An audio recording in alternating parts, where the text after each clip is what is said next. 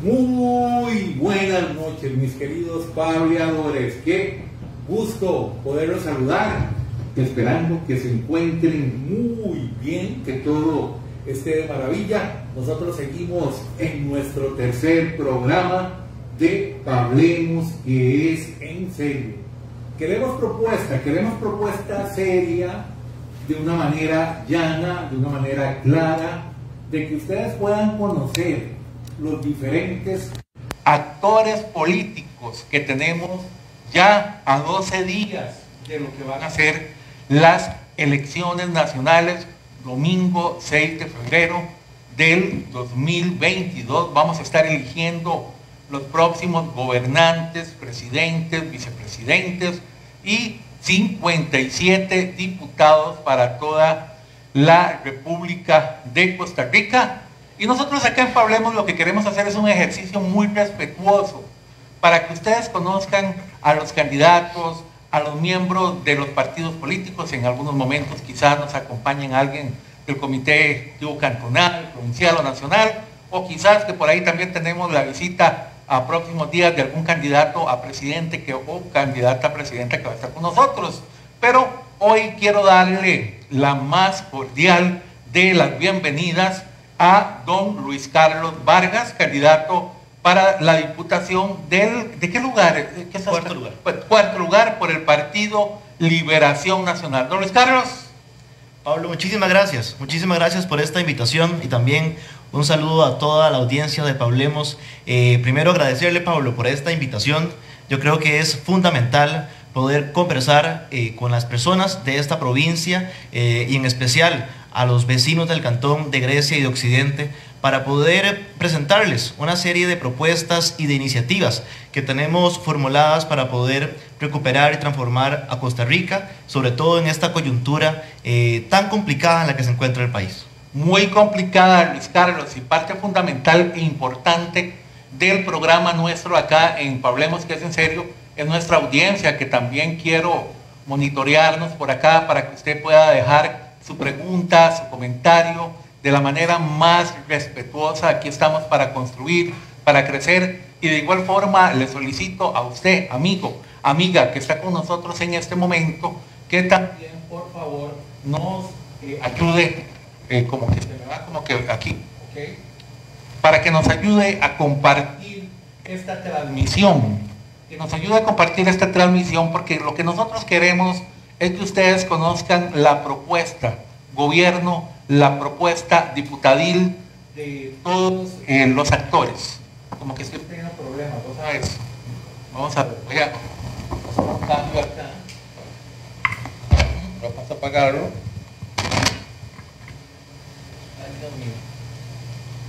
Aquí estamos preparados, eso es lo bueno. Hola, hola.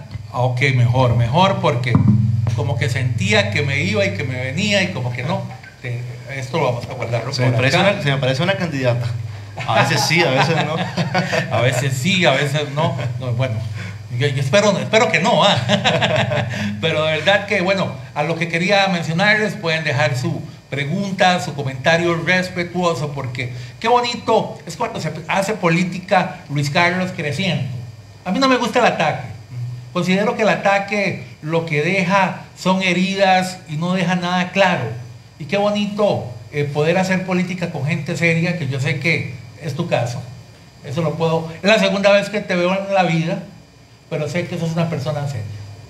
Entonces, Luis Carlos, para que iniciemos con esta conversación para que iniciemos con esta pableada porque estamos en Pablemos, que es en serio. Yo quiero preguntarte quién es Luis Carlos Vargas. Pero más que el político, quiero conocer la persona, de tu familia, de dónde venís, qué te gusta hacer. Conozcamos un poquito más de Luis Carlos. Claro, eh, para mí es un gusto siempre, eh, Pablo, poder presentarme eh, ante la ciudadanía de este cantón. Yo soy vecino del distrito de San Roque. Ahí he vivido mis, mis años, he compartido muchísimo con mis familias por parte de, mi, de mi padre. Tengo 13 tíos, 10 mm. eh, hombres, 3 mujeres y por parte de mi mamá tengo 3 tías.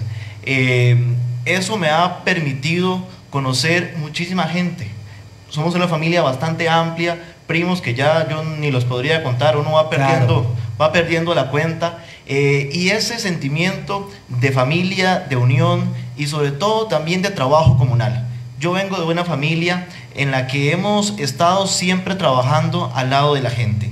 Mis, mis padres han sido parte de los comités de deportes, de las asociaciones de desarrollo, de ahora estamos también con la construcción del templo en San Roque. Eh, hemos estado siempre trabajando en las comunidades y eso es lo que a mí me da ahora la tranquilidad de poder presentarme ante, eh, ante, la, ante la comunidad en general como un representante para la Asamblea Legislativa.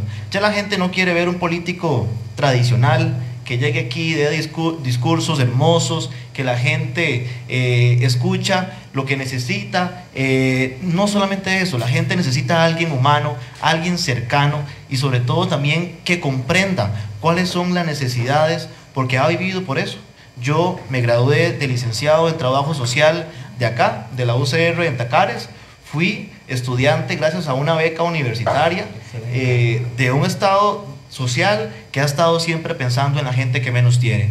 Vengo de una familia que las cosas nos han costado, que mi padre ha trabajado desde construcción, en sodas, en pequeños emprendimientos y eso a mí me da pie para poder compartir realmente una serie de propuestas pensando en esa gente, pensando en una gente que lucha día tras día para poder tener una calidad de vida.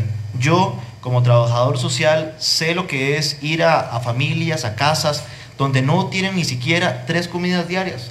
Pablo, y es que eso de verdad que duele, eso de verdad que lo obliga a uno a tomar decisiones pensando en Costa Rica y pensando en ellos. Eh, esto es un tema de derechos humanos que tenemos que ir realmente generando un planteamiento eh, y una visión hacia dónde nos gustaría que estuviera nuestro país. Y alineado a todo esto, como estudiante, eh, también me he dedicado muchísimos años al deporte. Ah, qué bien. Sí, ahí estuve representando a este cantón y a este país en juegos pues comunales, primero porque primero el cantón. Por favor. Juegos deportivos nacionales, juegos eh, eh, del sector educativo e incluso estuve en juegos centroamericanos. Ahí tuve la oportunidad de estar en varias ocasiones, más de cuatro fuera de este país, gracias al esfuerzo de mucha gente de este cantón que me dio los recursos para yo poder eh, salir del país, porque en ese momento... Carlos, pero ¿con qué, con qué deporte? En atletismo. Atletismo. En, atletismo, sí. Ahí, eh, desde cuarto de la escuela y para poder entrar a atletismo pasé por un momento incómodo eh, y que se lo voy a compartir. Por favor. Empecé desde muy, muy carajillo, como la mayoría de en ese momento entrando a una escuela de fútbol. Ahí mi papá y mi abuelo me inscribieron. Eh, yo tenía todos los implementos, tenía la espinillera, los tacos, el uniforme, todo de prisa, por supuesto. Equipo completo, pero ya empezamos mal con prisa. Estábamos 100% apuntados, teníamos todo listo. Eh, mi abuelo era su, su anhelo de, ver al nieto jugando fútbol, el primer hombre además de la familia. Eh, y entonces me decía, tiene que jugar fútbol. Pues bueno, para no hacerle muy larga la historia, Pablo, señor. entré a la escuela de fútbol en San Roque, duré dos entrenamientos. en el segundo entrenamiento el profesor me dijo, eh, yo que usted mejor busco el atletismo. Ay, por Dios. Porque yo a usted le tiro el balón y usted llega de primero. Pero cuando llega, no sabe, no sabe qué hacer con la bola. Eh, entonces, a partir de ese momento mis papás me dieron esa oportunidad eh, y me llevaron a una escuela de atletismo que entrenábamos todas las noches en el, aquí en, el estadio con don Carlos Campos, que en algún momento eh, docente, que ahora creo o, trabajaba en el, en el, Liceo Santa Gertrudis, eh, y con el profe Carlos, ahí tuve la oportunidad de, no solamente de conocer muchos compañeros que les gustaba el, eh, deporte, el atletismo, sino también que compartíamos una serie de sentimientos eh, profundos, porque entrenábamos todos los días para ir a una competencia el fin de semana. Y esa competencia era para ir a representar a este cantón, para ir a representar al país. Eh, y eso uno lleva con muchísimo orgullo. en, ese, en ese momento ahí en en el, atletismo, de verdad que yo conocí gente espectacular, diferentes, incluso tengo que decirlo, gente del comercio de este cantón que me apoyaron. Pero como yo le decía a usted, mi primer viaje eh, fue cuando estaba, cuando estaba en quinto de la, de, la escuela. Eh, y mis papás no tenían recursos para yo poder tomar un, un vuelo, un avión y poder ir a- en ese momento a El Salvador. Pues bueno, tocamos puertas del comercio del cantón, recibí eh, el apoyo de, de don Mario y en ese momento él, él me dio esa facilidad. Mi madre también hizo venta de ropa, la gente donaba la ropa que ya no estaba utilizando y eso de verdad que yo siempre lo llevaré conmigo, lo llevaré con muchísimo orgullo, porque esas cosas que vive uno, solamente la familia se da cuenta. Es correcto. Eh, y a final de cuentas, eso es el ser humano que hoy por hoy soy. Una persona que tengo toda la disposición, toda la ilusión de ir a la Asamblea Legislativa a luchar por esas personas, por las personas que menos tienen y que realmente requieren una oportunidad para salir adelante. Luis Carlos, yo considero que querer es poder y ciertamente todo se basa de mucha disciplina. Y yo, en lo personal, le tengo un gran respeto a la gente que está inmersa en el deporte, llámese natación, llámese atletismo, porque lo que es entrenar de madrugada, lo que es mientras unos ahí andamos en la POPs comiendo helados, con este físico yo creo que queda claro que yo no soy atleta. y ciertamente eso es muy importante y que la juventud en este momento que estamos viviendo, que estamos pegados a lo que es las redes sociales, bueno, de buena manera se puede hacer, porque Claro. es lo que me da de comer a mí, no quiero que me malinterpreten, pero eh, siento que es un buen ejemplo. Eh, nosotros ahora tenemos, eh, de colabor- le colaboramos a una escuela de fútbol, que son para niños de escasos re- recursos, acá en Grecia, la escuela de, de fútbol Núñez. Entonces yo también veo que todo ese apoyo es importante de parte de ustedes los políticos, porque cuando andan en campaña todo el mundo es muy bonito, pero ya cuando llegan se olvidan. Espero que no sea su caso. No, no, eso se lo, se lo aseguro, Pablo. Sí, señor. Eh, y sobre todo porque siempre he estado trabajando con las comunidades. Pero eso que usted decía ahora es muy importante. El deporte no solamente es un medio de sal- para generar salud, eh, un estilo de vida saludable, Claro. sino también es un mecanismo para poder desarrollar una serie de capacidades y habilidades en las personas. También valores incluso. Claro. Ahí está el trabajo en equipo, la disciplina, el plantearse siempre metas y objetivos claros hacia dónde va uno. Y yo hago con, eh, con esto una comparación. Cuando yo corría, eh, me ponían metas de hacer, no sé, 400 metros en un minuto. Bueno, esa era mi meta. Tenía que entrenar todos los días para poder cumplir eso. Claro. Pero una vez que lo cumplía, tenía que plantearme un nuevo objetivo. Eh, y era bajarlo entonces a, a 59 segundos, 58 segundos.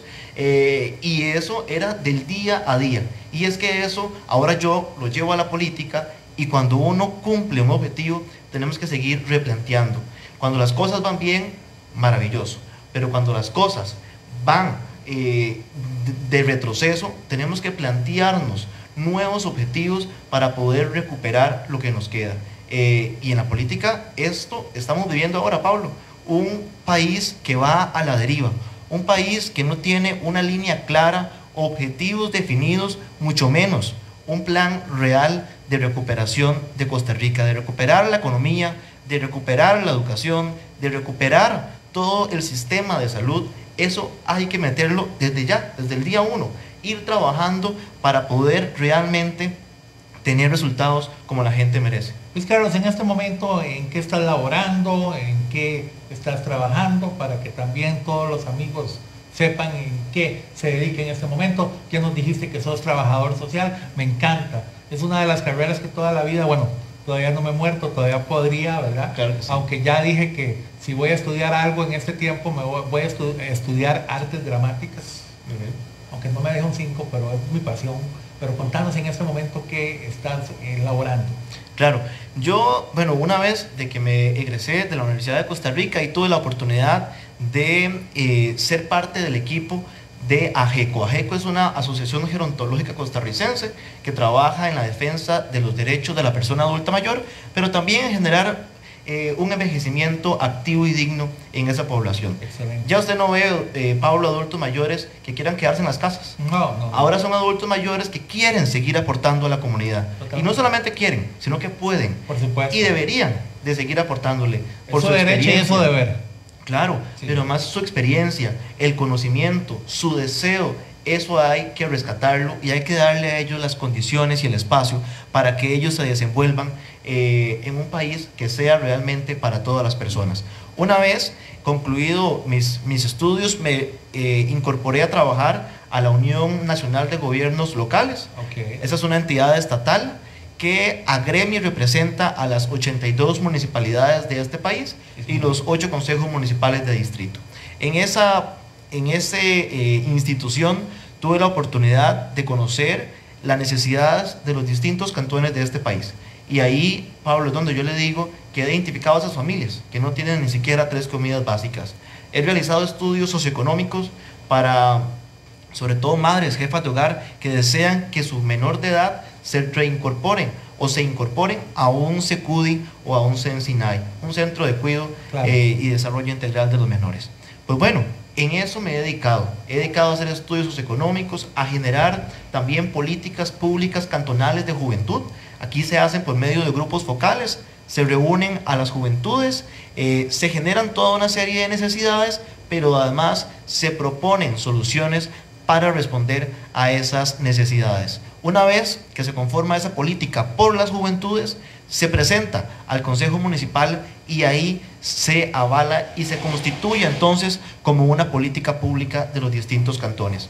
También trabajo con la estrategia eh, que esta es de la OMS OPS, que se llama Red de Ciudades y Comunidades Amigables con los Adultos Mayores.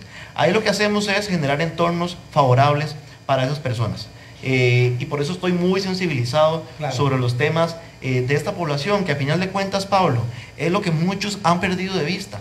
Hemos perdido el norte hacia dónde queremos ir, hemos perdido el norte que tenemos que seguir legislando y pensando en las personas, en los que menos tienen, en la calidad de vida y el bien vivir de todas las personas. Y yo estoy comprometido eh, con no dejar a nadie atrás, con hacer realmente un planteamiento integral, un planteamiento que no solamente vaya dándole esos espacios de recreación, de actividad física, de educación, de salud a esas poblaciones, sino también pensando en el productor nacional, pensando en las pequeñas y medianas empresas, pensando en esas mujeres que hacen sus empanadas, Pablo, eh, y que están aquí vendiendo, pulseándola, como llamaríamos nosotros. Claro, claro pero que esas, esas personas no tienen un seguro, que esas personas no, no, están cotizando, que esas personas no tienen ningún eh, acompañamiento del Estado, es que realmente hay muchísima necesidad. A la deriva. Total, 23% de pobreza, un, eh, un 6% eh, de personas que están ahí a la deriva. es que de verdad, un 23% de pobreza, Pablo, es muchísima gente. Claro. Y de este gran número, tenemos un mayor porcentaje de mujeres y mujeres jóvenes todavía. Entonces tenemos dos factores, juventud y mujeres. Dos lamentables situaciones de exclusión social en este país, que tenemos que trabajar por ellas. Y a mí hoy me encantó que en el Partido de Liberación hicimos un lanzamiento de un plan mujer. Ah. Ahí lo está liderando doña Cintia Berrocal, quien es la esposa de José María Figueres, acompañada además de doña Laura Arguedas, candidata a la vicepresidencia de la República, quien además también es griega, y eso es un honor para nosotros. Ah, de verdad, eso no lo sabía. Claro, doña Laura es de acá, del, del cantón de Grecia, ya lleva más de seis años viviendo acá. Excelente. Y ella dice que ella es griega por convicción. Eh, y que si ella hubiera tenido la oportunidad de, decir dónde nacer, pues hubiera elegido este cantón.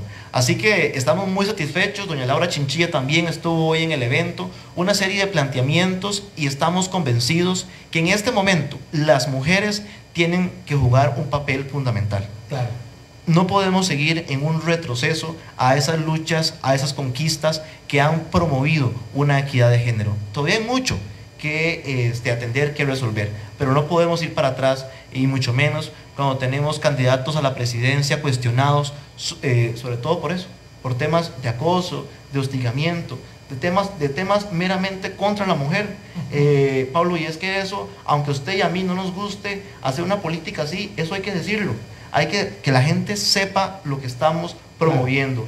Las mujeres en este país tienen que tomar decisiones y unas decisiones razonadas, pensadas, pensando en Costa Rica y que la persona que nos vaya a representar ahí sea una persona que cumpla con todos nuestros requerimientos éticos, morales, de conocimiento, de experiencia, de liderazgo y sobre todo con un equipo de hombres y de mujeres dispuestos a transformar este país. Estamos hoy compartiendo con Luis Carlos Vargas en este su programa Pablemos, que es en serio, él es el candidato al cuarto lugar por el Partido Liberación Nacional. Y muchas gracias a todas las personas que están con nosotros. Eh, insisto, si alguno o alguna tienen alguna pregunta para Luis Carlos, yo sé que él va a estar totalmente feliz de poder contestar que para eso vino, pero de igual manera eh, estamos aquí viendo todo de una manera muy respetuosa como tiene que ser y también en las redes sociales que no, todo está bien, no hay ningún problema, pero siempre pido el respeto. Aquí en Pablemos todos nos respetamos y todos nos queremos mucho, eso es lo bueno. Y viene mi pregunta, ¿por qué Liberación Nacional? Sí, esa, yo primero le agradezco un montón, Pablo, esa pregunta, porque son preguntas que me hacen en la calle. Eh, ¿Por qué Liberación Nacional? Y es que si usted sintiera el orgullo que yo realmente siento cuando digo que soy liberacionista. Por eso cuando yo hablo de liberación, hablo de un partido socialdemócrata, un partido que lleva más de 70 años de historia en Costa Rica. Es un partido que ha estado siempre en la defensa de los derechos humanos, un partido que ha construido las bases de este país. Y ahora hay muchísimo que podemos hablar sobre por qué liberación. Y aquí me centro un poquito más. Cuando hablamos, ahora que estamos hablando también de género, creación del INAMO, ley contra el hostigamiento sexual, son logros liberacionistas. Si lo llevamos a la salud, los EBAIS. ¿Qué, ¿Qué hubiera pasado en este país si no existieran los EBAIS? Claro. Bueno, si es que los EBAIS han dado el soporte en cada una de las comunidades, en cada uno de los distritos, sobre todo en el marco de la pandemia. Bueno, y esos, esos EBAIS, esa creación no se hace sola se requiere de gente que esté pensando eh, en la salud de las demás personas. Eso es un logro liberacionista. Pero además, aquí en Grecia también tenemos mucho que sentirnos orgullosos. Tenemos, el, por ejemplo, el colegio experimental de acá que ha, que ha eh, demostrado su capacidad eh, que ha sacado estudiantes maravillosos. Mi hijo está graduando, acaba de graduarse. Bueno, ahí está dentro de esos. Bueno, ese, ese liceo también es obra de Liberación Nacional y en el periodo de José María Figueres, cuando estuvo acá Manuel Antonio Arrantes, eh, de hecho, un diputado o exdiputado de mi propio distrito. San Roque, Toñito es un gran amigo, le tengo mucho cariño. Así es, así que creo que la historia se va a repetir en esta ocasión. Vamos a estar en un gobierno de José María Figueres, eh, y ahora un diputado también de ese mismo distrito.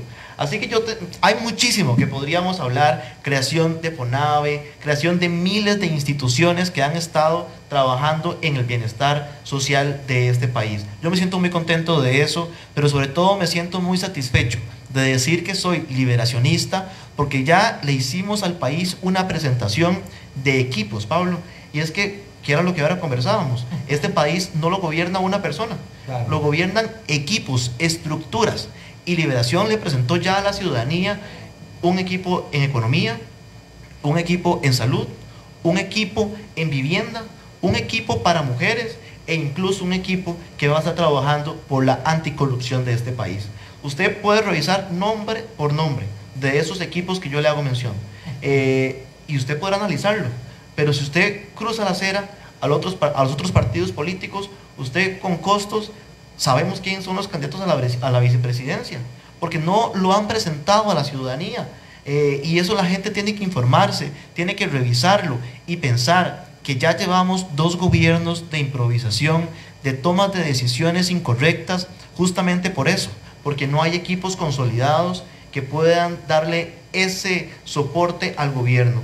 Eh, Liberación ya, ya pasó por donde asustan ya sabe qué hay que hacer, ya sabe, tiene identificado las problemáticas y también tiene ya identificado una serie de propuestas eh, para, transformarle, para transformar este país, pero sobre todo para devolver la esperanza y la, ilusión de que sí es posible un mejor país, de que sí es posible trabajar pensando en el bienestar del mayor número de personas. Luis Carlos, y ahora yo le hago la segunda pregunta que le tengo acá en, en mi guion. ¿Por qué José María Figueres? Bueno, aparte de estos logros que ya le venía mencionando, creo que es el único candidato de esos 25 que están actualmente, candidatas y candidatos, que ya sabe cómo gobernar. Es el único que tiene la experiencia de gobierno, que tiene el liderazgo, los equipos, que tiene conocimiento de mundo, que tiene los contactos internacionales para poder traer el mundo a Costa Rica. Eso, Pablo, no lo tiene, yo me, podría animar a decir que ningún otro partido político. Ese liderazgo, ese conocimiento, esa trayectoria es de admirar. Y Costa Rica tiene en este momento la oportunidad de decidir hacia dónde vamos. Si queremos ir hacia un gobierno más de improvisación, donde nos veamos afectados todos nosotros, clase media, clase baja, que nos veamos realmente afectados por otra improvisación, eh, por otra falta de equipos, por otra falta de liderazgo, de planteamientos reales, eh, o si queremos pensar en una Costa Rica distinta, en una Costa Rica que piense en generar oportunidades y condiciones para que los pequeños, para que los medianos empresarios puedan resurgir, para que el sector turismo tenga una nueva inyección eh, de toda esta Mm, osadía que han pasado, que han pasado sobre todo por el tema de COVID. Si pensamos en la salud, bueno, es que tenemos muchísimo que aportarle y solamente liberación tiene eso. Por eso José María Figueres. Luis Carlos, yo le voy a hacer una pregunta muy respetuosa. Claro que sí. Eh, y, y, es algo que yo he pensado, porque bueno, yo tengo muchísimos años de estar vinculado a la política, me estoy dando un descansito en esta campaña, después de 20 años de estar muy fuerte en contiendas electorales de manera provincial, pero vamos a ver, no quiero parecer ni respetuoso ni nada por el estilo, pero no es un poquillo arriesgado y como, como, como que sea, vamos a ver, es que quiero buscar para que suene bonito, para que no suene feo, ¿verdad? Eh, don José María ha sido muy cuestionado ir a, pedir votos para don José María, no le han salido gente como media grosera, como lo que vimos en el mercado central, que bueno, dicen que, quitaron una parte de la grabación y que lo hicieron para que pareciera feo, que eh, parte del ataque al candidato, pero no es como feo ir a pedir votos por José María. Verás que yo me siento muy tranquilo, Pablo, y eso se lo digo de manera muy sincera, me siento muy tranquilo pidiendo el voto por José María. A final de cuentas, yo creo que él es el mejor candidato. Yo creo que él tiene las mejores propuestas, un plan real y además tiene muy buenos equipos. Yo estoy tranquilo con eso. El problema está al otro lado de la acera.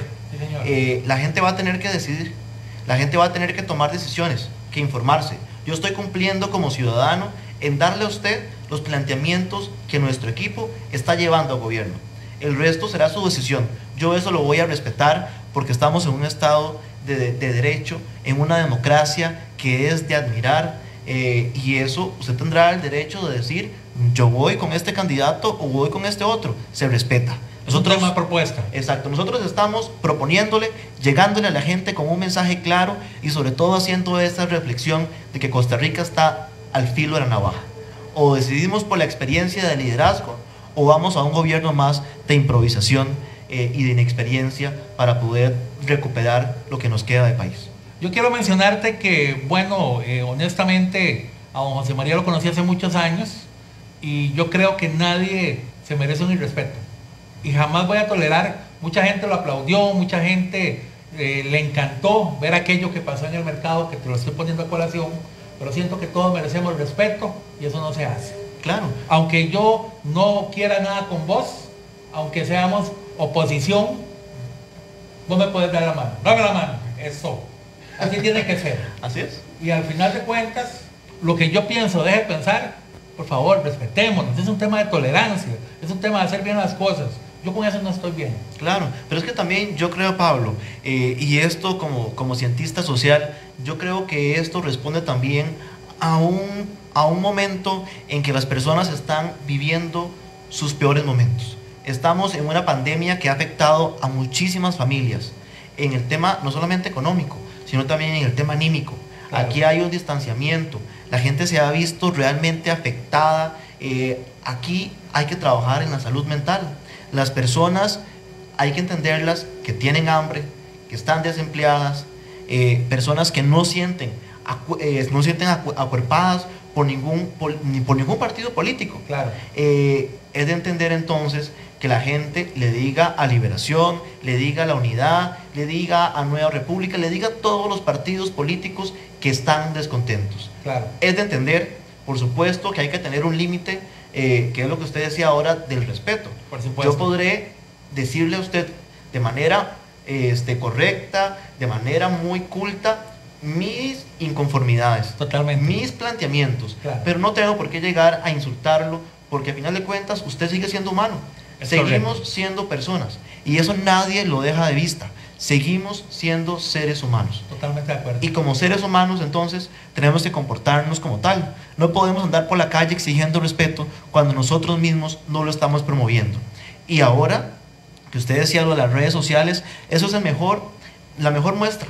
Es, es increíble. Las redes sociales, Es increíble. usted pone lo que usted quiera. Es tremendo. Yo Todo, no entiendo. todo. No entiendo cómo ponen ciertas barbaridades. No entiendo. A mí se me paran los pelos de punta porque yo ciertamente paso pegado de la tablet, de la computadora, del celular todo el día porque es mi trabajo. Pero es una barbaridad. Eh, tengo una pregunta de don Arturo Mora que nos dice, pregunta para Luis Carlos. Quisiera que nos mencione cómo va a ayudar a las asociaciones de desarrollo integral y específicas. Las asociaciones de desarrollo, yo creo que no solamente es un dinamizador en las comunidades, en los territorios, sino también ahí están trabajando personas como Arturo Mora, que a quien conozco eh, y le agradezco todo su trabajo en la comunidad. Eh, son personas que están ahí a Claro. trabajando día, noche, eh, buscando un mejor distrito, una mejor comunidad. A ellos tenemos que apoyarlos, tenemos que ir generando las condiciones y no se vale que el gobierno de la República ni siquiera le gire el 2% de renta que les corresponde. Eh, ya está asignado por ley, ya ellos tienen esos recursos, ¿por qué no se los giramos? Para que la economía se reactive, para que ahí se puedan generar proyectos comunales. Y en ese sentido, Liberación Nacional está proponiendo lo que llamamos un bono verde comunal. ¿En qué consiste este bono verde comunal? Bueno, antes conversábamos del desempleo y sobre todo en mujeres eh, y muchísimas que son jefas de hogar.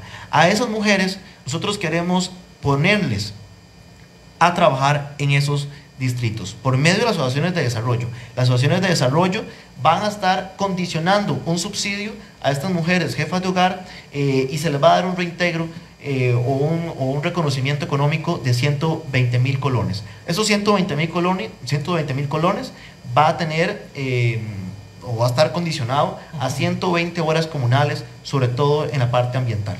Que no solamente yo a usted como IMAS le voy a dar a usted esos 120 mil colones, sino usted como una manera de retribuirle a la sociedad voy a hacer trabajo comunal. Trabajo comunal que va a ser supervisado, que además son las asociaciones de desarrollo que conocen las necesidades para que entonces ellas puedan articular con la comunidad eh, ir trabajando de manera integral. Y por supuesto, yo estoy comprometido como diputado o como candidato a diputado, poder llegar a la Asamblea Legislativa y defender que esos recursos que por ley les corresponde realmente se gire. Eso es fundamental, porque ellos tienen la mística, tienen el conocimiento, tienen la estructura, pero si no cuentan con los recursos y con el apoyo estatal, se, se complica muchísimo el poder avanzar en ese sentido. Mire, don Luis Carlos, yo ayer tuve a don Pablo Cibaja del Partido Nueva República y él eh, en estos micrófonos de Pablemos dice que Nueva República va a sacar 20 diputados. Entonces yo le hago la pregunta a usted, usted es el cuarto lugar por la provincia de Alajuela. Así es. ¿Cuántos diputados van a sacar ustedes en la provincia o lo que ustedes han hecho números? Yo sé que eso ustedes ya lo han conversado, tema de organización territorial y todo el asunto, y cuántos votos necesitan sacar en Grecia y cuántos votos en Naranjo. Yo sé que eso ustedes lo tienen bien porque yo ya lo he vivido y Sí. yo sé lo, cómo se maneja el asunto. Entonces yo le digo a usted, número uno, mi pensar. Los diputados no son cantonales, son provinciales y nacionales. Importantísimo y una bendición que podamos tener un diputado en Grecia. Los griegos resentimos no haber tenido un diputado en la administración que está por concluir. Lo lamentamos, porque no tuvimos ese representante o esa representante. Pero al final de cuentas, yo quiero dejar claro, porque siempre lo he dicho en toda mi trayectoria de estar involucrado en estos temas, que nosotros cuando elegimos un diputado, estamos eligiendo a alguien que va a legislar, que va a hacer leyes. No estamos eligiendo al regidor que va a llevar cosas para el pueblo. Yo, yo, yo quiero saber qué piensa usted de eso. Son dos preguntas. ¿Cuántos diputados tienen ustedes ahí como la idea de que pueden sacar? ¿Y qué piensa usted de, que somos diputados nacionales, no diputados de un lugar como tal? Que lamentablemente muchas veces el diputado queda, no brilla, no se ve, nada más cuando va a recoger la platica ahí al fin de mes. Lamentablemente, la verdad, hay diputados que estén haciendo, da vergüenza ver la Asamblea Legislativa actual. Y yo espero que todos los costarricenses sean muy cautos, muy sabios, y en esta asamblea que viene, que va a iniciar, tengamos gente que sí vaya a bretear. Y no lo que tenemos ahí, que es una payasada, así se lo digo. Sí, Liberación Nacional, Pablo, está planteando eh, lograr el mayor número de diputados por la provincia. Cuando le hablo del mayor número de diputados, Liberación históricamente ha sacado cuatro, cinco e incluso seis diputados por la provincia. Esto lo hacemos, por ejemplo, en el periodo de José María salieron 28 diputados en la Asamblea Legislativa. Eh, eso solamente se hace con el apoyo de la gente. Y ahora, si usted sale a las calles, como lo he hecho yo durante ya todo este tiempo, la gente lo que nos dice es, tenemos que volver a darle a Liberación la posibilidad de que llegue a legislar. La gente está convencida que cuando, cuando Liberación llega a la Asamblea Legislativa, las cosas avanzan hay una cercanía con la gente. Yo quiero no solamente mantener esa idea, sino realmente concretarla. Poder que la gente me sienta cercano a los territorios, que me sienta cercano en las comunidades y sobre todo me, me, sienta cercano ante sus necesidades. Yo por eso estoy luchando día, noche, todas las semanas, durante estos meses, para poder cumplir ese objetivo. Tenemos eh, una asamblea legislativa muy, muy fraccionada que lo que llega es, eh, como quiera que sea, a atrasar algunos procesos, a intereses particulares, muchísimas ideologías, muchísimas pugnas de poder en esa asamblea legislativa y a final de cuentas la gente eh, que se ve afectada somos nosotros, claro. es la gente del país. Los diputados seguirán ahí sentados durante sus cuatro años. De acuerdo. Y los partidos también seguirán, sus estructuras se mantienen. Tenemos que entonces, como ciudadanos, Pablo, yo aquí hago un llamado a la gente de que realmente pensemos de una manera integral, que pensemos no solamente en el candidato a la presidencia, sino también pensemos en quién nos va a representar en la Asamblea Legislativa. Y es que la gente normalmente no piensa eso. Correcto. Le damos énfasis al candidato a la presidencia y ya. Punto. Y ahí se acabó todo. Claro. Pero el diputado o la diputada es la persona que está de enlace en los cantones, en la provincia. Y por supuesto, Pablo, que uno es diputado nacional, pero que no se le puede olvidar a uno que uno está ahí gracias al apoyo de un cantón y de una provincia. Por tanto, tenemos que estar legislando siempre en defensa de los intereses de esta zona. Pero igualmente me vas a ayudar a la gente de Limón. No, no, por supuesto. Igualmente me vas a ayudar a la gente de Guanacaste. En Liberación tenemos en, los distintos, en las distintas provincias gente con experiencia, con conocimiento y con disposición de ayudar. Yo sé que en Liberación no tendremos ningún problema en apoyarnos mutuamente, pero lo que no se vale, por ejemplo, es que aquí, que aquí la FANAL, por ejemplo, este, esté haciendo un despido de más de 200 personas, eh, las cosas se van, el INA, por ejemplo, va a declive, mientras Alajuela y San Ramón montan una estructura de, infraestructura, montan un monstruo de, de, cupos, de cursos, y aquí en Grecia no pasa nada. No tenemos a nadie en la Asamblea Legislativa que nos defienda. No tenemos a nadie en la Asamblea Legislativa que esté pensando por los de Grecia. Y a final de cuentas, Pablo, cuando usted va aquí a Grecia a pedir votos, la gente no me va a preguntar por Limón, ni por Guanacaste, me va a preguntar por lo que pasa aquí. Y yo tengo que responderles a ellos porque yo vine, puse mi cara ante cada una de esas familias. Así que yo, por supuesto, voy a ser un diputado nacional. Y por supuesto que voy a apoyar a, todos, a todo el país, a todas las provincias. Pero mi énfasis siempre va a estar pensando en la provincia y sobre todo en el cantón de Grecia. Porque uno es griego. Y usted sabe que los griegos sentimos algo distinto. Los griegos, antes de ser ticos, somos griegos. Eh, y eso tenemos que aprovecharlo, tenemos que potenciarlo, tenemos que sacarle ese jugo eh, a lo interno y llevarlo a la Asamblea Legislativa y ahí exponerlo, construir juntos con las diferentes fracciones y poder entonces darle a este cantón y a esta provincia las oportunidades de que nuestros jóvenes se queden aquí trabajando. yo lamento muchísimo, Pablo, pasar aquí justamente al, al frente de, de la acera, de, con las filas que salen a las 4 y 45 de la mañana o antes, eh, donde empiezan las filas. Ahí en el, en el Banco eh, Nacional empiezan las filas de gente que está esperando que llegue ese bus, que llegue esa buseta para poder ir a trabajar al Coyol, a Heredia, a Cartago. Lo mismo pasa en las tardes, cuando usted va acá en Gracia Centro, las filas de las empresas que van hacia Abbott, ahí mismo en, en el Coyol de verdad que eso es muy triste. Eh, yo, y eso lo vivo en carne propia, mi hermana, por ejemplo, sale de mi casa a las 3 de la mañana porque tiene que tomar el bus eh, que entra a trabajar a las 5 en, en, en, San José y regresa aquí casi a las 6 de la tarde, Claro. porque dura 2, 3 horas en presas. Eh, y yo llego también a las 7, 8 de la noche. No hay ningún momento de, de relacionarse ni siquiera en la propia familia. Yo sé que ella está durmiendo al cuarto de la par y ella sabe que yo estoy en otro cuarto durmiendo. Pero en la mañana ya no está, yo tampoco estoy, tampoco en la tarde, tampoco en la noche. Y entonces, ¿qué pasa? ¿Dónde, estás, ¿Dónde están esas relaciones familiares donde se generan tantísimas cosas? Eso no pasa. Eh, y además, no solamente un tema de, visto de lo social, sino también visto de lo económico. Claro. Si la gente trabaja aquí en el cantón, pues se reactiva todo. La gente almuerza en el mercado, compra aquí en las tiendas de Grecia, eh, usa el transporte público del cantón y no tiene que quedarse en Alajuela, San José, haciendo sus compras o comiendo, eh, porque llega aquí y ya todo está cerrado. Eso no es justo, Pablo. Yo por ellos y por ellas quiero trabajar y por eso es que he puesto mi nombre en esta oportunidad como candidato a diputado por el Partido de Liberación Nacional. Yo digo que es darle vuelta a la platica, porque si la platica queda aquí, queda en la región, yo, yo me tiro mucho a Occidente, y que se quede la platica por acá, y yo en mis programas lo indico mucho.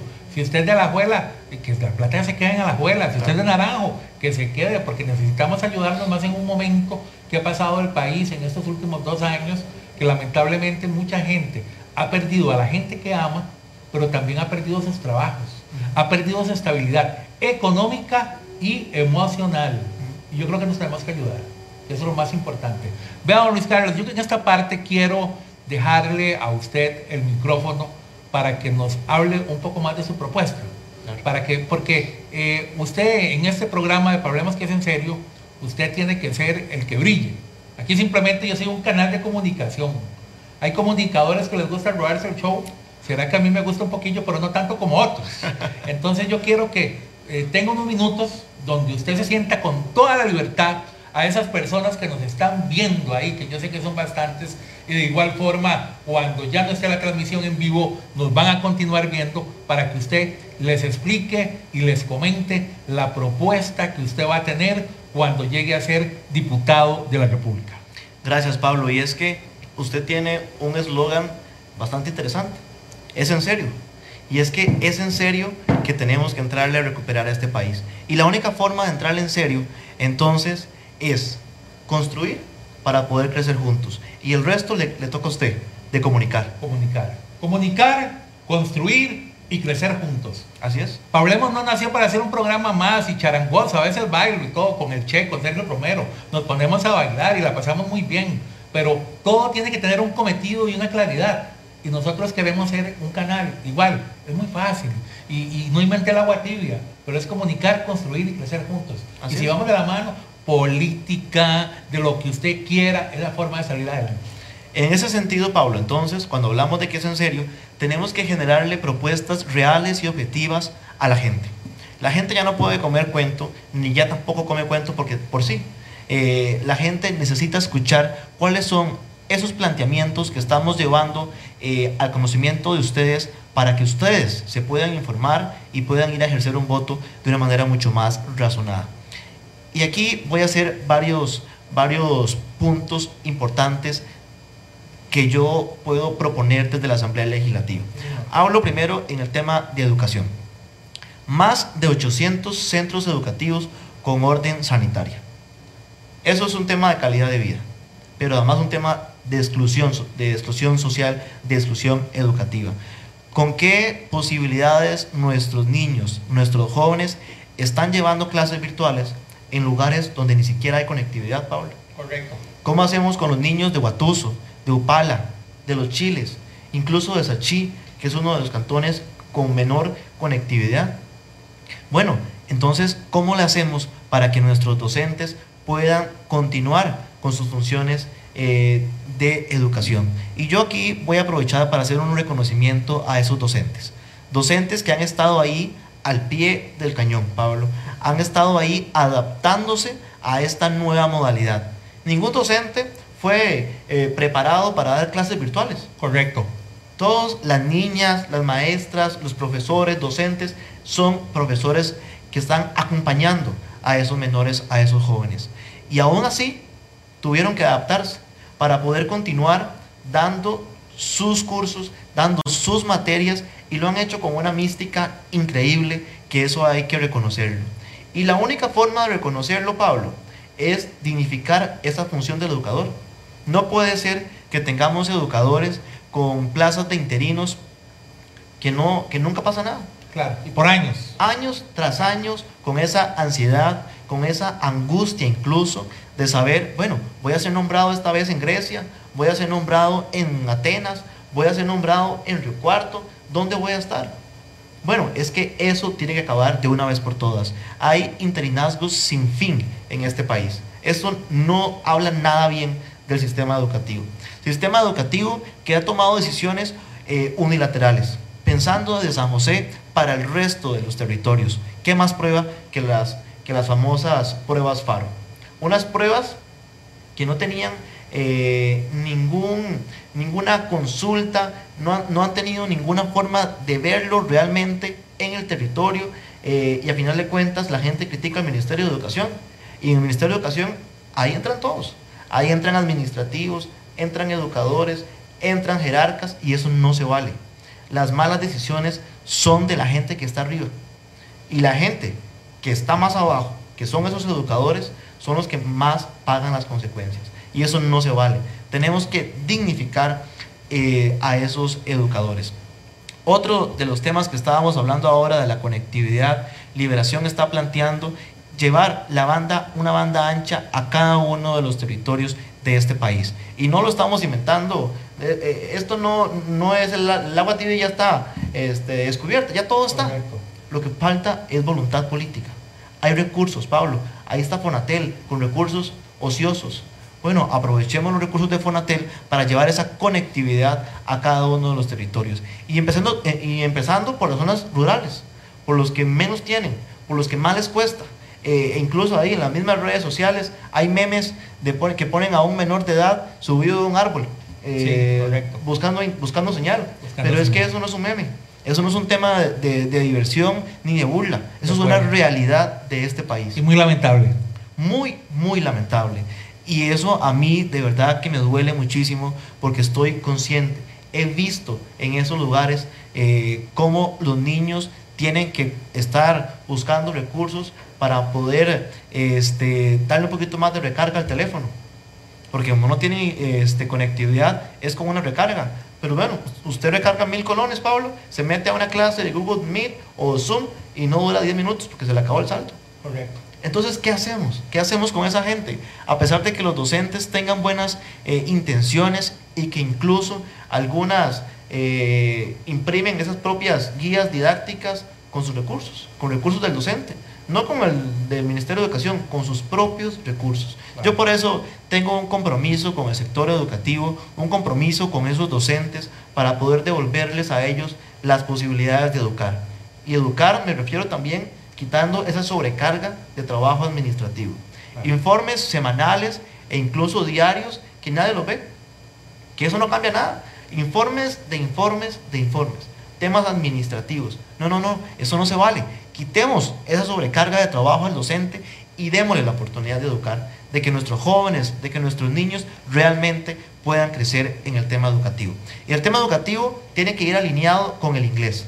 Estamos planteando que el inglés sea el, de, el segundo idioma oficial de este país y además poder reconocer capacidades técnicas en los jóvenes para que puedan incorporarse al mercado laboral.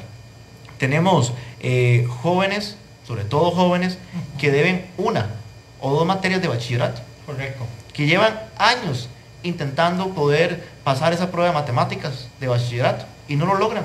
Y por esa prueba, entonces ellos no pueden avanzar hacia una educación superior, hacia un técnico, ni mucho menos incorporarse a un mercado laboral eh, que responda a las necesidades actuales. Con ellos tenemos que crear programas especiales, un programa especial que llegue entonces a, a validar sus técnicas, sus capacidades y habilidades y se le reconoce como tal. Una vez que esa persona pueda superar ese reto que lleva ya por años, entonces démosle las condiciones bajo un INA mucho más fortalecido para que pueda llevar los técnicos, eh, démosle las capacidades en el inglés, en la computación, en todo el tema de la tecnología, que es lo que el mercado actual demanda, para que ellos puedan incorporarse eh, al sector productivo. Eso es fundamental.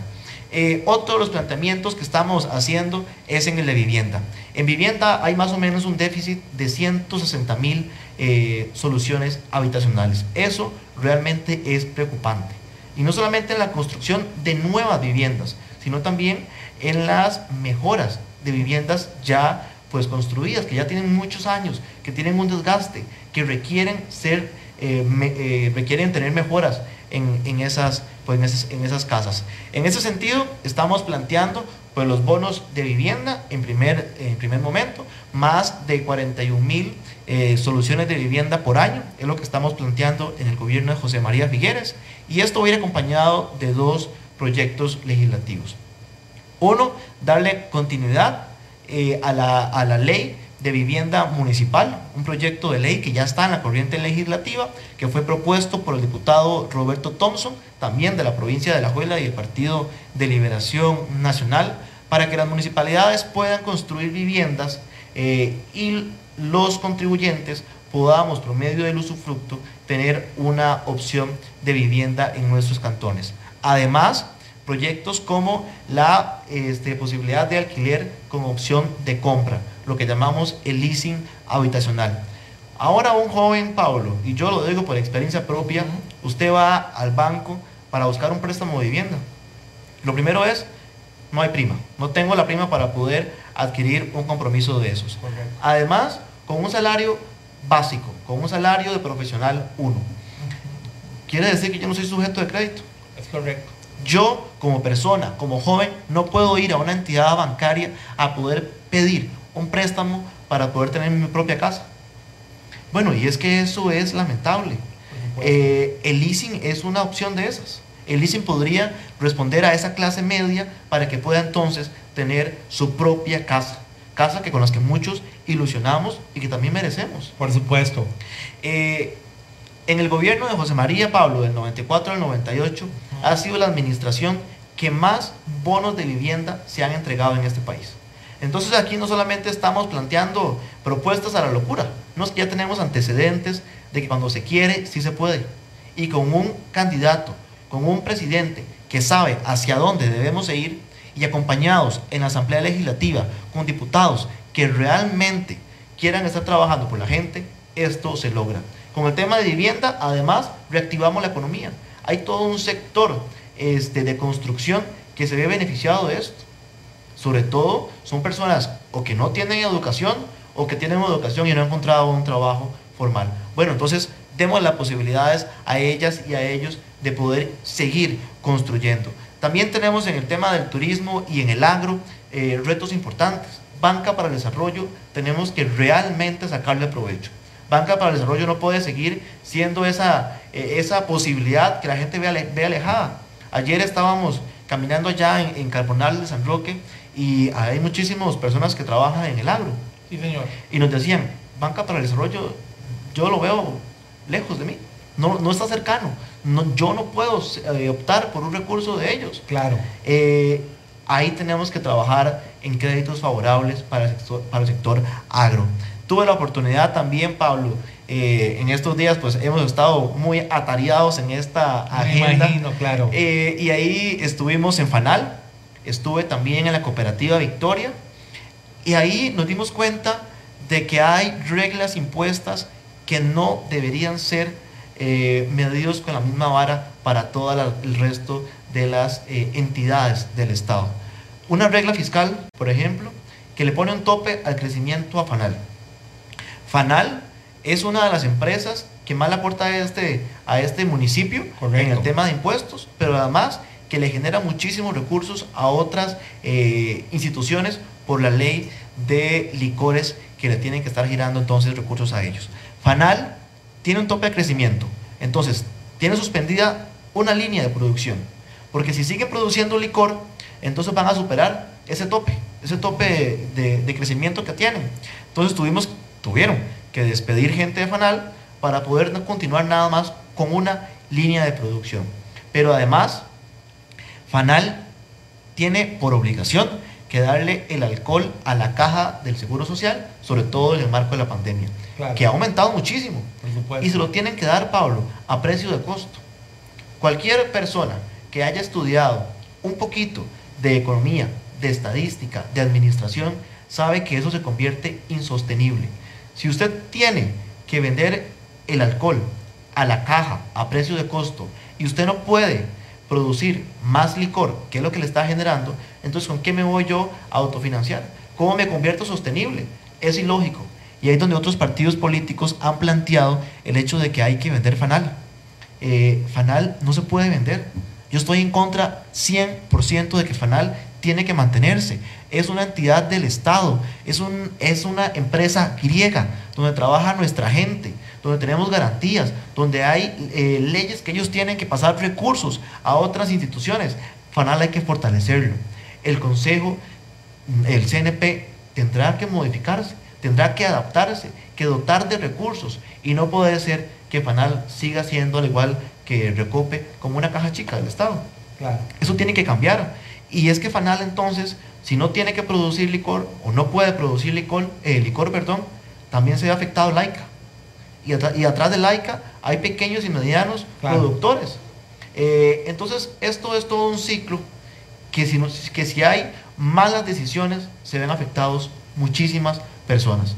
Yo por eso estoy muy comprometido, Pablo, de trabajar con todos los sectores, escuchando los sectores, proponiendo de manera conjunta y yo siendo un, articulador en la Asamblea Legislativa y por supuesto que ahí estaré trabajando hombro a hombro con doña Laura Arguedas, candidata a la vicepresidencia.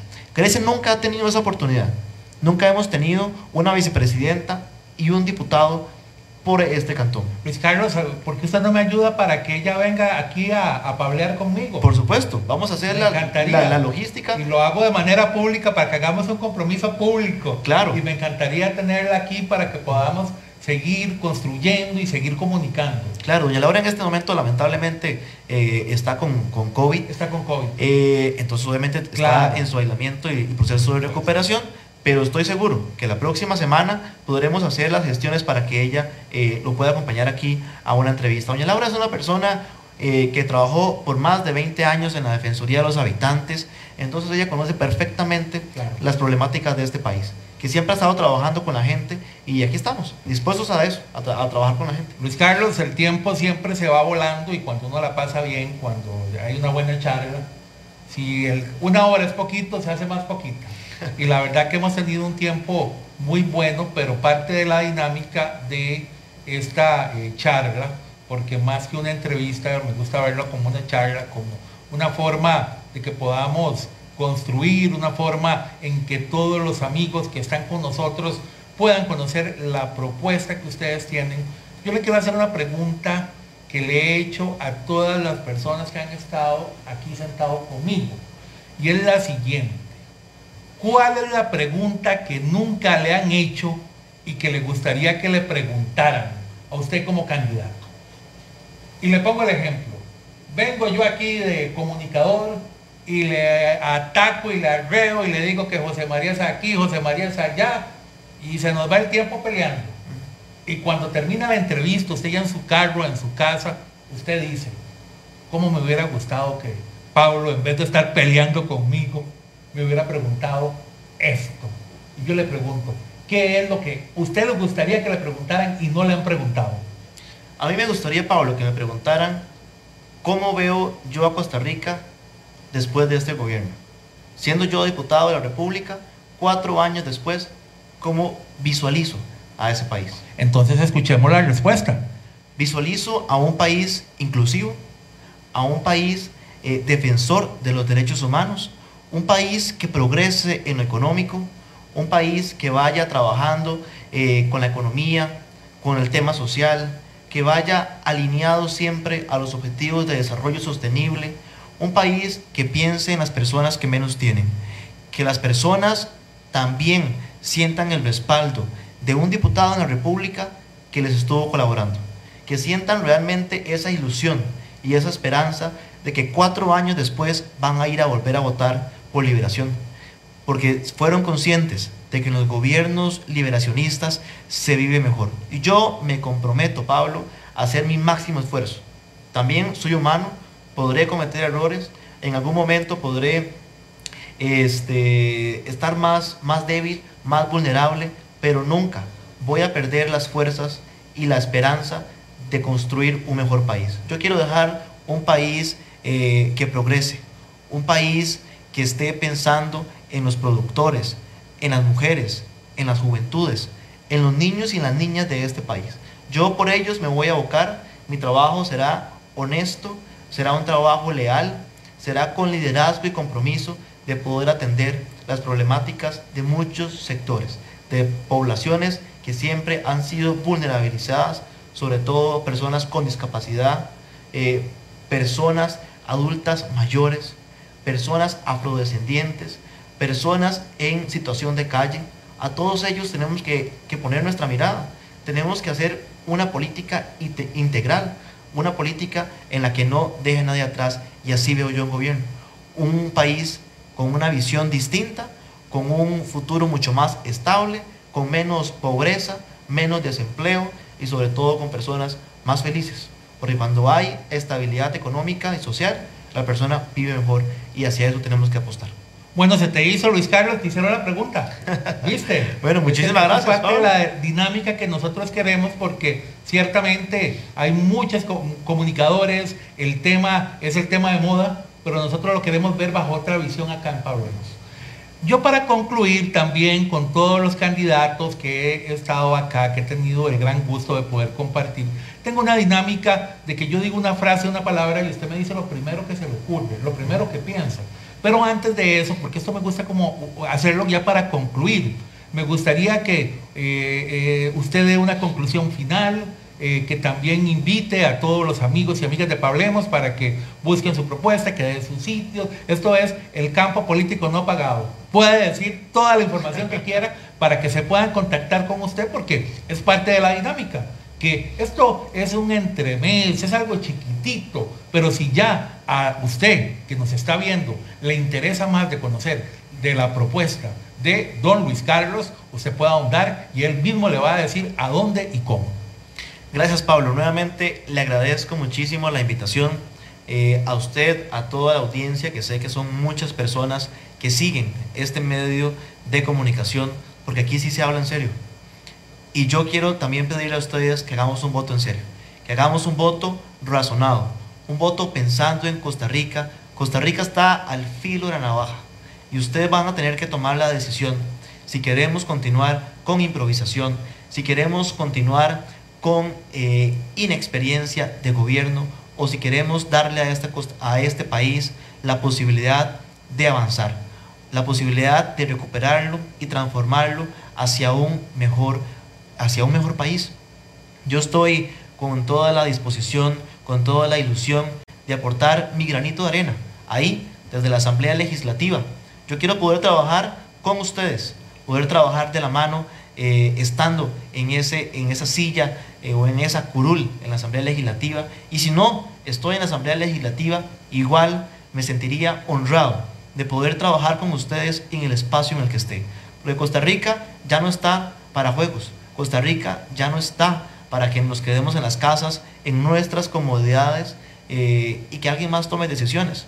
Tenemos todos que aportar a la construcción de este país. Aquí no es un tema de colores políticos, no es un tema de partidos, es un tema de pensar en nuestra nación, en pensar en los que menos tienen, en las personas que más se han visto afectadas por estas improvisaciones y sobre todo que la pandemia ha llegado a acentuar. Con todos ellos tenemos que trabajar, con todos ellos queremos avanzar y solamente lo podremos hacer si ustedes nos dan la posibilidad de estar en la Asamblea Legislativa. Los invito a que nos puedan seguir en las distintas redes sociales Estamos en Facebook e Instagram como Luis Carlos Vargas Diputado. Ahí nos pueden seguir. En estos días hemos estado compartiendo una serie de visitas a los distritos de este cantón y otros cantones aledaños y además comentándole nuestras propuestas, diciéndole a ustedes cómo vemos a Costa Rica, cómo vemos esta provincia. Así que eh, los invito a que nos vayan a conocer, que, que también se involucren, se interesen en estos temas, que veamos la Diputación como un factor importante de decisión y que no solamente nos enfoquemos en el candidato a la presidencia, sino que ese candidato a la presidencia lleve hombres y mujeres en la Asamblea Legislativa que realmente tengan la preparación, la capacidad y sobre todo el compromiso de poder avanzar hacia un mejor país. Eh, además, instarlos a votar, que vayamos todos a votar este 6 de febrero. Hay más de un 40% que está de manera indecisa eh, y eso es lo que dicen las últimas encuestas. Y a esas personas tenemos que darles eh, esos argumentos, esas razones de por qué Liberación es un partido consolidado, es un partido con propuestas reales eh, y que ustedes van a tener que valorar los distintos planes de gobierno, pero que lo hagamos en serio, que realmente revisemos esos planes de gobierno, veamos a los equipos y tomemos decisiones. A final de cuentas, Pablo, yo lo que le digo a la gente es o voten por Liberación Nacional o voten por el, plan, por el mejor plan de gobierno y sus mejores equipos. Que a final de cuentas, Pablo, yo estoy seguro que la gente llegará a la misma conclusión. Las mejores propuestas y el mejor equipo está en el Partido de Liberación Nacional. Así que estarlos a salir a votar y yo aquí también voy a quedar eh, a su entera disposición. Muchas gracias, de verdad que es muy agradable esta charla y ahora vamos a jugar. Esta dinámica es parte de lo que es la entrevista. Yo lo digo rápido, no piense mucho, eso se llama disparar a quemar ropa. Muy bien. Iniciamos. Algo que lo haga muy feliz. Mi familia. Equipo de fútbol. Saprisa. Comida. El pollo. Cacique. El hígado. Cannabis. Hay que probarlo. Fabricio Alvarado. Retroceso. Grecia. Debe avanzar. Impuestos. No más. Agricultura. Hay que apoyarlo. Y el más importante para mí, Dios. Siempre va a estar y Él tomará el control de todo esto. Ha sido de verdad que muy grato esta charla. Yo le agradezco mucho porque yo les quiero contar a ustedes, mis estimados pableadores, que Luis Carlos y yo hicimos esta entrevista posible de la manera más artesanal y criolla. Y expedita. El- totalmente, totalmente. El señor andaba trabajando, poniendo sus vallas. Mis respetos, eso me gusta, eso me da mucho que decir de usted, porque eso es parte de lo que andamos buscando. Mis respetos. Gracias. Y cuando yo estaba hablando, que por cierto hablaba con Allen Rojas, estábamos hablando de, de temas de trabajo, y veo yo a un muchacho que pasa y veo yo una valla que había puesta. Y le digo, y este muchacho es el mismo de la valla, este es el candidato. Entonces le dije a Allen, Allen, discúlpame, tengo que cortar la llamada y aquí estamos sentados. Gracias porque de verdad es muy importante, esto es hacer democracia. Nosotros acá en Pablemos no andamos buscando, no le estamos diciendo a la gente que voten por X o Y o Z, queremos propuesta. He de decirle, Luis Carlos, que yo soy del equipo que está ganando, así lo digo, porque el partido político, si lo fuera, quien ganaría las elecciones son los indecisos. Y yo soy parte de ese grupo. Todavía no me he decidido. Y también este, este ejercicio que estoy haciendo es para agarrar yo también para mi saco y ver cuál va a ser mi decisión final. No, maravilloso, Pablo. Yo creo que usted tiene la gran oportunidad, usted y las personas que nos siguen, de poder seguir escuchando propuestas, de seguir estudiando eh, y sobre todo también de seguir proponiendo. Los planes de gobierno no están escritos en piedra, son posibilidades y es un marco que le permite a uno llegar hacia, hacia donde queremos, pero por supuesto que todas las iniciativas, todas las propuestas siempre van a ser escuchadas. Y así como ese día que nos encontramos, que le dije que sí de una vez y aquí estamos hoy por hoy, también lo haré cuando esté en la Asamblea Legislativa. Siempre voy a estar al lado de ustedes, al lado de la gente y con toda la disposición de sentarnos a conversar, a construir un Esa es país. otra cosa que le he dicho a todos los que han estado sentados conmigo, que espero que cuando lleguen a la diputación no me manden a decir que necesito una audiencia, porque ahí sí es cierto que también los voy a quemar públicamente. porque ahora todo muy bonito, ¿ah? Claro. espero. Usted, usted no me lo tuvo que decir. Yo soy el que se lo estoy Gracias. reafirmando. Muchas gracias. Eh, igual se lo, se lo he dicho y se lo seguiré diciendo a toda la gente de la provincia y del país. Yo voy a estar con ustedes, quiero hacer la diferencia y la única forma de hacerlo es que la gente nos dé el apoyo este 6 de febrero. Así que todos vayamos a votar en la Diputación y también con José María, vaya- vayamos a votar verde y blanco. Eso es. Y usted eh, es un gran líder provincial eh, que ha estado en diferentes partidos políticos, eh, no por un color político, sino pensando en una ideología, pensando en proyectos, pensando en iniciativas. Y eso es lo que requiere este país. Gente como usted que quiera sumarle una construcción, que quiera construir una mejor propuesta, un mejor lugar de vivir. Así que en Liberación tendrá usted las puertas abiertas. Muchas gracias. Siempre será bienvenido. Muy amable. Eh, igual todo el que quiera sumarse a este proyecto, aquí estamos, dispuestos a sumar gente. Muchas gracias. A usted las gracias. Ha sido un gran gusto. El gusto mío. Quiero contarles, mis queridos pableadores, que mañana, como buenos aficionados, esperando que suceda el milagrito, no vamos a tener programa de Pablemos que es en serio porque queremos apoyar todos a la CL que va a estar jugando contra Panamá. 8 de la noche, lo ven en el canal que quieran, nosotros no lo vamos a transmitir. Pero el viernes vamos a estar compartiendo con Marisol Molina del partido que ahora, Dios mío, es que es tanto lo que tengo en mi cabeza que no me recuerdo del nombre, pero es el partido del candidato Rodrigo Chávez. Es que son 25 nombres también, muchachos de Dios, es mucha materia la que tiene uno en la cabeza, pero vamos a compartir con doña Marisol. Eh, les prometo que para ese día sí me voy a saber el nombre o lo voy a tener en el guion, porque hoy el que me sé de memoria es el Partido Liberación Nacional, porque aquí lo tengo en mis notas. Pero de verdad que... Eso habla, agradecemos- eso habla muy bien, Pablo. Agradecemos mucho el apoyo. Gracias, gracias por ser parte. Los instamos para que por favor nos regalen seguir en nuestro canal de YouTube. Pablemos TV. Todas estas entrevistas que estamos teniendo con los diferentes candidatos van a quedar en YouTube para que por favor también y también en nuestro canal de podcast de Pablemos Radio.